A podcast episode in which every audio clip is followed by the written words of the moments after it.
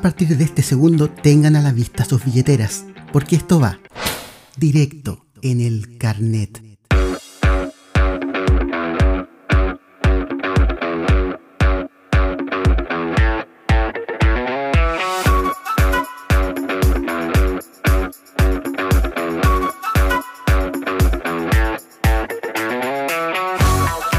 Como hoy es usual y como ya saben, debemos irnos hacia atrás en el tiempo. Es el verano de 1997. La red, bajo la administración del empresario Jorge Maquena, decide trasladar toda su producción a La Serena para sacar al aire un tren programático que sorprendía para ser un canal que siempre había funcionado con lo justo y cuyo book insignia fue el Revolviéndola, programa de juegos y concursos ambientado en un castillo en la playa y presentado por Rafael Araneda, de quien Maquena era además su representante.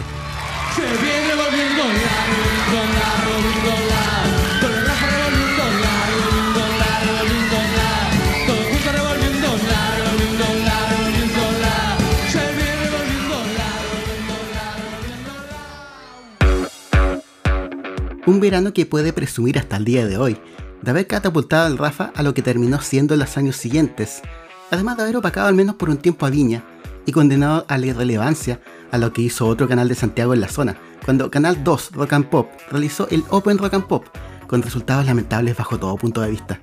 Como sea, la red había logrado poner a La Serena de moda y de paso inyectarse un poco de optimismo para una vez regresar a la capital, jugársela con nuevos proyectos. Una de esas ideas a las que se les dio luz verde durante ese verano fue la de un integrante del staff del Revolviéndola, Luis Chichón Hernández, quien había llegado desde Argentina con la idea de plasmar su pasión por la música en Chile. Y esto nos lleva necesariamente, para entender varias cosas más adelante, a tener que revisar quién era Chichón. Luis Chichón Hernández, argentino, oriundo de la provincia de San Juan, había comenzado la música durante su juventud, en la década de 1970. Con muchas más penas que alegrías, viendo pasar por el lado a bandas argentinas que realmente lograron la fama, con una propuesta marcada por los temas sociales y nunca llegando al virtuosismo, a veces tuvo que postergar lo que quiso hacer en su vida y su propuesta artística para poder seguir en pie. Y salvo tener algunos contactos, siempre estuvo condicionado por la constante falta de recursos. Lugares donde presentarse con su banda no faltaron. Por suerte trabajaban con una agencia que les conseguía tocatas, pero esas tocatas había que pagarlas, y muchas veces terminaron vendiendo sus instrumentos para poder cumplir. Mientras estuvo con su banda en Buenos Aires, trabajó a pérdida y muchas veces no tenía ni para comer. La situación era tal que cuando quiso editar su disco en Chile, ante la difícil situación en Argentina, se veía imposibilitado de comercializar su música, ya que las fábricas de discos imponían una cantidad mínima de copias a producir, y él no tenía cómo pagarlas. E incluso se hubiera contado con los recursos suficientes, y por más que hubiera tenido la ayuda de un contacto, a quien él creía amigo, al final el desembarco no se concretó, ya que por ese tiempo el rock argentino como que había pasado de moda en Chile, según él cuenta. Antes de nuevamente volver a nuestro país, para trabajar en música que según él cuenta no era la suya, tuvo la oportunidad de telonear en un festival provincial ante 40.000 personas a los auténticos decadentes, ocasión que recuerda como un momento muy ovacionado y muy emotivo, y quizás el momento más satisfactorio de una vida artística que supo más de frustraciones que de otra cosa. Una vez retornada la producción de la red a Santiago, no pasó mucho tiempo para que el espacio propio de Chichón debutara en pantalla.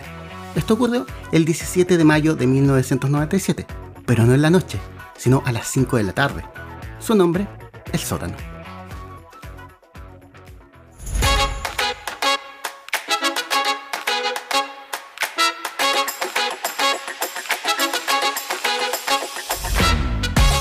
El sótano en sus primeras semanas pretendió ser un espacio juvenil, con entrevistas, humor, datos de carretes y bandas tocando en vivo. En todo caso, es muy poco lo que se recuerda de esta etapa original del programa, una vitrina que servía a bandas tanto famosas como otras no tanto, no necesariamente rock, y que querían salir en la tele para tocar y conversar un rato, muchas veces como una forma de hacerse conocidas, en tiempos sin redes sociales y sin internet. De todas formas, este sótano de los primeros tiempos no tenía tanta competencia tampoco en los otros canales, cuyas tardes de sábado se las gastaban pasando series, películas y Sábado Gigante en el caso del Canal 13, que aún estaba, aunque ya con escasa identidad de programas chilenos, pero con sus artistas latinos cantando directamente desde Miami y sus autos cero millas y nuevecitos de paquete al final de la tarde. O sea, estaba, pero no estaba, ustedes me entienden. Al poco tiempo surge en Chilevisión, la que terminaría siendo su competencia, aunque no en la tarde, Alfredo Alonso, otro que alguna vez tuvo su banda de rock, irrumpía pasada la medianoche con un espacio que marcaría época, dentro de un canal que aún se planteaba como alternativo, que tenía ganas de seguir creciendo, pero que ni por si acaso tenía la relevancia que actualmente tiene. El 23 de agosto del 97 debutaba en el ex canal universitario Lunáticos, espacio de conversación que aprovechó las libertades que daba el horario para plantear un espacio más íntimo, con juegos y conversación picante o subida de tono, y con ingredientes que aún recuerdan quienes lo vieron. Y la propuesta, al parecer, funcionó, a tal punto que hizo interesante para la red incursionar con producción propia en el horario de sábado de la noche en segunda franja, lo cual produjo que se repensara el sótano con un target similar al de Lunáticos, pues no decía el mismo, un espacio nocturno, pero más que eso, un programa para ver antes de salir al carrete. Así, al poco rato, un 18 de octubre del 97, Chichón y compañía debutan en su horario definitivo, a las 23 horas. El sótano se seguía planteando como un espacio juvenil, comandado obviamente por Chichón, acompañado de Macarena Ramis y Yulisa del Pino, pero aprovechando las libertades del horario, mutó rápidamente a un programa para mayores de edad, con la participación entusiasta del público en los concursos y en muchos de los juegos, como una forma de potenciar el hueveo e incorporando ingredientes que tal vez no se encontraban en lo que se tenía pensado originalmente, pero que tuvieron gran aceptación. En esta nueva etapa fue donde comenzó a destacar la presencia del Beto Espinosa como comediante en muchos de los sketches. Todo esto con un staff de varios personajes y además con un ballet, obviamente no planteado en el sentido clásico, sino más bien como un cuerpo de baile. Y si bien es cierto, el target del espacio eran los altos jóvenes, con el tiempo iba de todo, no solo hombres babosos por las modelos, que hubo alguna vez, sino que también mujeres y gente no tan joven. De verdad había de todo. Y aquí es donde se pone muy nutrida la cosa, con secciones que quienes las vieron las recuerdan hasta el día de hoy. De toda la historia del sótano, podríamos revisar las siguientes secciones, solo por mencionar algunas estaba La Generación Perdida, que era una parodia del segmento de la generación que tenía Cristian de la Fuente en el Venga conmigo del Canal 13, con jóvenes bailando, pero que en lugar de música pop de moda tenía puros temas de radio AM ochentosa y entre medio del baile, intercalando imágenes de prensa, les dedicaban entre comillas las canciones a algún famoso, alguna noticia de la contingencia o algún fracaso deportivo reciente se agradecía mucho la participación del público, el que siempre, en tono de chiste, claro, apoyaba o tomaba partido por alguno de los jóvenes que participaban, que muchas veces no eran ni tan atractivos en el caso de los hombres, pero que le agregaba una capa extra de humor a la parodia, en tiempos en que al hombre, por lo general, se le exigía menos look que a la mujer para aparecer en la tele. Impresionante, es el más encachado del elenco de la generación perdida. Su paso. Pues se fue Crespi, Crespi. Señoras y señores, esta fue la generación perdida. Un aplauso para la generación perdida fuerte. Pichu Pupi, Bobby, Crespi y Ali. También, y ya que mencionamos imágenes de prensa, tenían su propio noticiero, Noticias en el sótano en donde Guillermo Vildósola leía titulares picantes o de doble sentido, que varias veces eran muy fomes, pero que tenían un doble sentido, que trataba de ser gracioso igual. Dentro de este noticiero chusco estaba el personaje del reportero estrella Fernando Fernández, personificado por el Beto Espinosa, un periodista poco convencional que sostenía una entrevista chusca con algún invitado cada semana. Por alguna razón se recuerda mucho la entrevista de Fernando Fernández al viejo Pascuero, sacándole en cara su mérito de niño bueno, pero que tenía que conformarse con los malos regalos que recibió de él año tras año cuando era chico. Al final terminan los combos, no sé si parodiando la agresividad de la tele argentina de los noventas o solo por idea de ellos. 61, Es que yo tengo mucho trabajo y tengo que visitar a todos los niños. ¿Qué trabajo, ¿Qué trabajo, weón? Si usted trabaja una vez al año, weón, y viene a oh, está trabajando de nada, No, yo vivo en el polo y allá hago los juguetes todo el invierno para que las navidades repartir. ¿Qué juguete, weón? No seáis balsa, vos viejo weón. ¿A dónde, weón, te tendría que hacer en todo el año? Venía a darte. Claro, si yo tuviera plata, weón, a lo opuesto que yo me llenaría de regalos, pero yo como no tenía ni uno, weón, me estáis cagando, pues, weón. Además, porque no tengo, no tengo chimenea en la casa, pues, weón, con cueva tengo un, un brasero, weón, yo no. Soy más. No, pero Fernando, no te portes así conmigo, yo soy el espíritu de la Navidad. ¿Qué espíritu de la Navidad, weón? Apuesto que con, el, con esta weón no te vais vuelta y vuelta, weón, viejo degenerado, weón. Fernández, no te voy a traer regalo este año. Ah, no me voy a traer. No me oh, Además, no me voy a traer regalo este año, weón. Tranquilo, ¿Ah? tranquilízate. Tranquilízate, Fernando. Tranquilízate. También estaba el duelo final, que era un, entre comillas, combate, ambientado en un ring como los de la lucha libre, con comentaristas y todo, y hasta himnos nacionales, obviamente en clave de hueveo, como por ejemplo la vez que ambos himnos eran el himno de los Estados Unidos, pero cambiando por una letra medio pelotuda. Y se suponía que el combate o duelo era entre un hombre y una mujer, strippers, caracterizados o disfrazados como superhéroes, tratando de seducirse el uno al otro y llegando al filo de lo que aguanta la tele. Y ahí naturalmente se da una dinámica medio eroticona, como de guerra de los sexos, que la gente se la celebraba toda. Y comienza el duelo final. Comienza la Mujer Maravilla a desplegar toda la hermosura, toda, hoy, toda la fuerza del baile, Mike. El verdugo sacó el látigo que lo tiene largo, ¿ah? Sí, ¿qué estás haciendo, verdugo? Esta noche... También un invitado recurrente era Felipe López, que traía la moda al espacio presentado por el tema YMCA con la letra cambiada y con modelos que lucían desde moda repiola como vestiditos de fiesta o vestiditos de cóctel hasta trajes de baño o varias veces lencería erótica o cosas por el estilo. Y aquí es donde aparece la frase que Chichón intentó imponer cuando o algún o alguna modelo aparecía con algo potente, ¿se entiende? No? Esto es una cosa que no se puede. Increíble. En foros también recuerdan que medio colado en el segmento de la moda de López, alguna vez metieron al personaje chusco de Fernando Fernández, modelando un calzoncillo roto, y ahí obviamente que el público se lo celebró todo y hubo mucho jaja por un buen rato. Había otros sketches como un hipnotizador chanta que hacía cantar a su hipnotizado como algún artista famoso o le hacía regresión para conocer quién fue en su vida pasada y donde no se hacía ni el amago de disimular que el hipnotizador era chanta o que no habían ensayado la mula y terminaban evidenciando los chantas que era todo.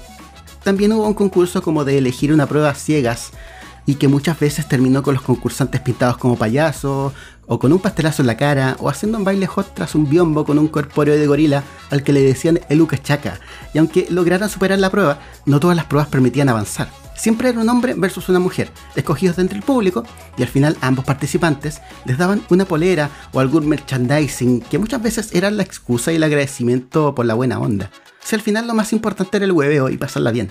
Otro de los sketches fue ya en su última temporada en la red cuando hicieron Dragomon X, que era una parodia de superhéroes inspirados en el anime que combatían monstruos y cuando se daban cuenta que sus poderes no bastaban, aparecía el personaje del Vengador Anónimo, que con una espada vencía al malo y obvio final feliz. Pero siempre adornado con chistes picantes solo dolor de sentido. Otra sección a la que quizás Chichón le tenía un cariño especial, dado su calidad de músico, o en una de esas lo odiaba, pero en fin, fue la sonora de música bailanta que armó en tono de joda con los rostros del espacio, con un nombre tan sobrio como su estrafalaria vestimenta. Paisana Alegría y la sonora Sótano Sound. En medio del boom de la onda sound y tropical en el Chile de fines de la era noventosa, crearon temas de bailanta con un toque de letras picantes y de doble sentido de las que posiblemente lo que más se recuerde sea esto. Seguimos.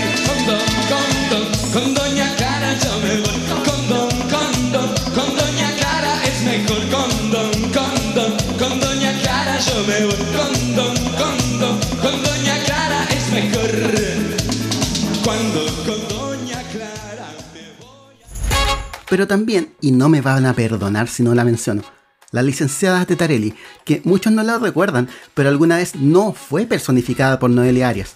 Sin embargo, la que al final calzó al 100 con el personaje fue Noelia, que no se discuta. El chiste de todos los sábados era que la licenciada llegaba al programa caracterizada como secretaria de pelo corto y agotando al máximo el fetiche de la secretaria sexy, evidenciando sus atributos físicos, a presentar videos que siempre eran momentos chuscos o parodias de algo, ya sea de sinopsis de películas, estrenarse, series o programas de otros canales. La licenciada en cada aparición manifestaba una especial sensibilidad a la temperatura ambiente y siempre andaba con calor y sufría con el calor. Pobrecita. Entonces, el público ya estaba acostumbrado y esperaba cada sábado la llegada de la licenciada y su primera molestia por el calor para gritarle a coro que está siempre así como apretada. Y son tan buenos que le piden que se ponga. Póngase cómoda, licenciada, no hay problema. ¿Cómo está? ¿Todo bien? póngase cómoda. Una frase que a diferencia de la de Chichón en la moda de López, sí pasó al habla cotidiana. Con el tiempo aumentaron aún más la apuesta e hicieron que la licenciada fuera ella misma a poner la cinta, para lo que obviamente pusieron como parte de la escenografía una tele con un videograbador en una mesa ratona y que quedaba tan abajo que la licenciada se debía inclinar para poner la cinta y con una minifalda súper corta, ya se imaginarán. Y entre los espacios que parodiaban en esos videos de la licenciada estaban programas de otros canales, como Video Tonto, parodia a Video Loco del Canal 13, en donde se reían de videos como los del original Video Loco, pero también de accidentes que en circunstancias normales eran medio fuertes y como que no daba mucho para tomarlo en la chacota, pero que en el universo de los videos de la licenciada se suponía que era chistoso. No sé si se podría hacer eso ahora, en fin, tele los 90. Y en las que se supone que eran pausas comerciales, simuladas, obvio, seguían mostrando lo que pasaba en el set y entre el animador y el coanimador se agarraban a garabato limpio y cuando volvían de nuevo eran súper amigos. Fue una forma de recurrir al recurso cómico de mostrarle a la gente lo que no se ve cuando van a comerciales y lo que sigue ocurriendo en el set. Escuchas directo en el carnet de canalpreto.cl.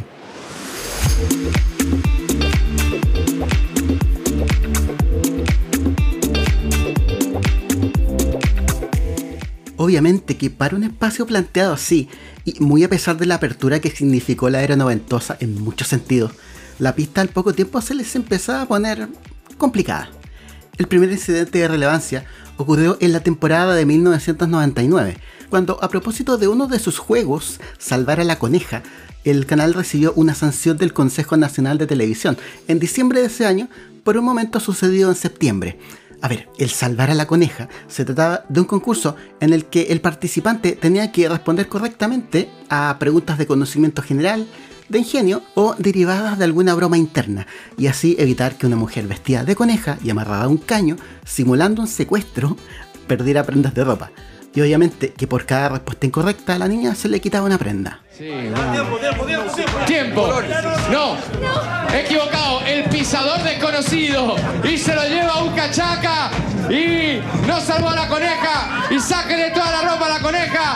Y un cachaca se lleva a Zair. Un cachaca, un cachaca, un cachaca, un cachaca. Uca, un cachaca. Se lleva a la coneja. El conejo a la cueva de... se la lleva. Porque. No. Lo que incomodó en todo esto era que obviamente se simulaba una situación que se podía interpretar mal.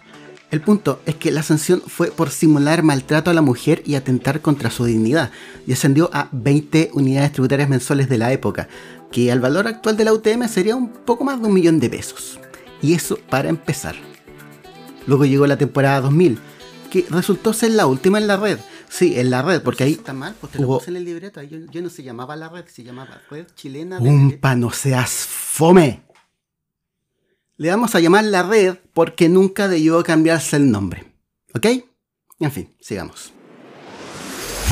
Esta temporada 2000 fue quizás a la que más empeño y recursos se le puso, con decir que se trajeron a Ricardo Vicuña, que había sido director de teleseries del Canal 13, cambiaron la escenografía, por una que, si bien no era una cosa enorme, parecía más grande de lo que era, y hasta contrataron una banda estable, compuesta por músicos de Quintero y que se hacía llamar Los Chavales. Y como no todo podía ser tan ideal, se dieron las primeras bajas fuertes en el equipo. Para el 2000 ya no estarían Samantha Toro ni una de las dos copresentadoras del espacio, Yulisa del Pino, esta última aduciendo incomodidad con la línea que estaba tomando el programa. Esto último era algo que se veía venir, según recuerdan quienes veían el sótano en la época. A Yulisa, sin mostrar muchas ganas de participar, era frecuente verla en un rincón mirando lo que pasaba. Al final, parte de la explicación que dio fue que simplemente, y habiendo sido educada con valores, no quería que confundieran lo que ella hacía, en su vida y en su trabajo, se entiende, con lo que hacían otras participantes del espacio. Prefería seguir en el programa Amores, del mismo canal que durante el verano era presentado como Amores de Verano y en donde junto a otras figuras de ese tiempo en el Canal 4 como la Paulina Mañer, la Gloria Aros y la Maca Ramis conversaban de temas de amor y sexo pero con una óptica femenina bastante distante del clima de hueveo máximo que abundaba en el sótano. Otro flanco que comenzaba a sufrir era la sección El Duelo Final. El productor y representante de los strippers aparecía al final de cada combate, pasando el dato de algún evento en vivo y dando su número de teléfono para quienes quisieran más información o contratar algún show privado. Lo que no se decía era, según una nota publicada en abril del 2000 en la tercera, que por la suficiente plata, si el cliente lo pide y dependiendo del stripper, el show podría ir más allá. y no me pedían porfa que lo explique más porque en serio ya todos cacharon para dónde va la cosa. Ni Chichón, que presentaba a este representante como un amigo del programa, ni los ejecutivos del canal, que bajo la nueva administración de Albavisión pretendía ser percibido como un canal familiar, estaban al tanto. Esa temporada 2000 también tuvo otras ausencias no de auspiciadores, que por suerte permanecieron casi todos, sino que de invitados. Llegaba a sonar medio desesperada la invitación a Marcelo Comparini y Marco Silva el día del evento de lanzamiento de la temporada 2000 y que cubrió una notera del programa Plaza Italia del Canal 2. Canal que para ese tiempo estaba en sus últimos días y había perdido hasta el nombre. Como que ya veían que se veía difícil por todo lo que se estaba dando en torno al programa, al punto de llegar a intentar cobrar favores. Medio incómodo el momento igual. Bueno, me despido acá porque ahora va a venir comida, tienen... Bueno, va a haber un picoteo, la idea es anunciarle a, to- a todos los periodistas y todo eh, qué va- de qué se va a tratar la temporada anual sótano y eso, contar las novedades. Bueno, me voy, eso sí, pero voy a esperar el cóctel de todas maneras. Nos vemos más rato. Ven para acá. Marcelo, en el tercer programa te queremos porque tenemos una sorpresa especial para ti. ¿Y a Marco no lo llaman? Invi- Hagan una invitación a Marco. Dale, que vayan los dos. Los dos se sienten. Los dos más. Nosotros hemos ido varias veces al programa de Marcelo Plaza Italia, así que a él le corresponde venir ahora al sótano. Sí, señor. Así que... Nos despedimos entonces, ya saben, Marcelo y Marco, acá los esperan. Chao. El sótano, según algunos recuerdan, alguna vez llegó a marcar ratings de dos dígitos, aunque sin incomodar demasiado lunáticos. Incluso hay algunos que recuerdan sintonizar el sótano para esperar lunáticos, y de ahí se cambiaban. Pero apenas el espacio comenzó a decaer por la falta de invitados y por toda la mala fama que lo rondaba, ya no valió el relativo éxito comercial ni los fans que aún seguían apoyando. De las razones del fin del sótano, se han dicho varias cosas, que fue por presión de la mujer de uno de los gerentes, que no podía concebir que el canal tuviera un espacio como el sótano, y que ello provocó que el espacio se le fuera haciendo cambios para no ser tan transgresor y así poder zafar. También se dice que llegó al canal un empresario a poner mucha plata sobre la mesa con el fin de comprar el horario, pero esta versión no sí me hace 100% creíble. Para el registro, el último sótano en la red se emitió el 27 de enero del 2001 y fue un resumen de la temporada 2000. Luego el horario estuvo por tres meses con películas y ya en mayo recién apareció el supuesto reemplazo. Juntémonos en el Publicity. Sí, ambientado en el pub del mismo nombre que existió en Santiago, presentado por Miguelo junto a Yulisa y la Macarramis, y que fue don fracaso, tanto que, según guías de programación de la época, para junio ya había sido cancelado. Al poco tiempo, apareció en la pantalla de la red Fiesta Latina, espacio musical en el que participó Macarramis por un tiempo, que se agarró de la onda sound, pero que duró solo un tiempo más. En tanto, Chilevisión emitió Lunáticos ya al mando de Daniel Huevo Fuensalida, en lugar de Alfredo Alonso, por última vez en febrero del 2002. Chichón no se resignó a perder su espacio en la tele. Se las ingenió para seguir con una productora externa y ofrecer el espacio a otro canal que lo quisiera. Sin embargo, fue poco el apoyo que recibió de la industria y solo un canal, UCB Televisión, contestó el llamado. El nuevo sótano en UCB partió el 27 de octubre del 2001. Obviamente que en estas circunstancias los recursos eran menos, aún menos que en la red, donde siempre trabajaron con lo justo, sin contar las restricciones propias de un canal de una institución universitaria y católica. En el nuevo sótano en UCB, Chichón personificaba a un conserje de un edificio, y aunque trataban de hacer algunas de las cosas que habían hecho antes en la red, pero ahora con menos rostros, ya que no todos lo siguieron, para muchos esto ya no era el sótano que estaban acostumbrados a mirar cada sábado. Duró apenas dos meses el nuevo sótano. Su última edición fue la noche del 29 de diciembre, sin renovar, para 2002.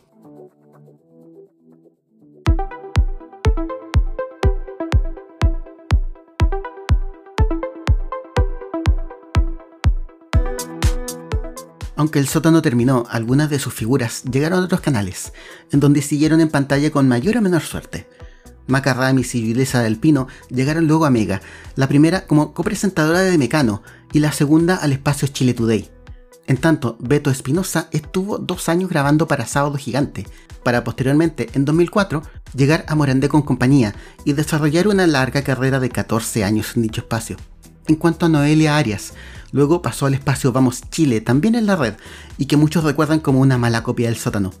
Posteriormente, enterró el personaje de la licenciada Tetarelli, se tituló de actriz en 2008, participó en algunos capítulos de la serie Infieles en Chilevisión estudió para ser DJ y actualmente, en asociación con una nutricionista, levantó un emprendimiento de comida saludable.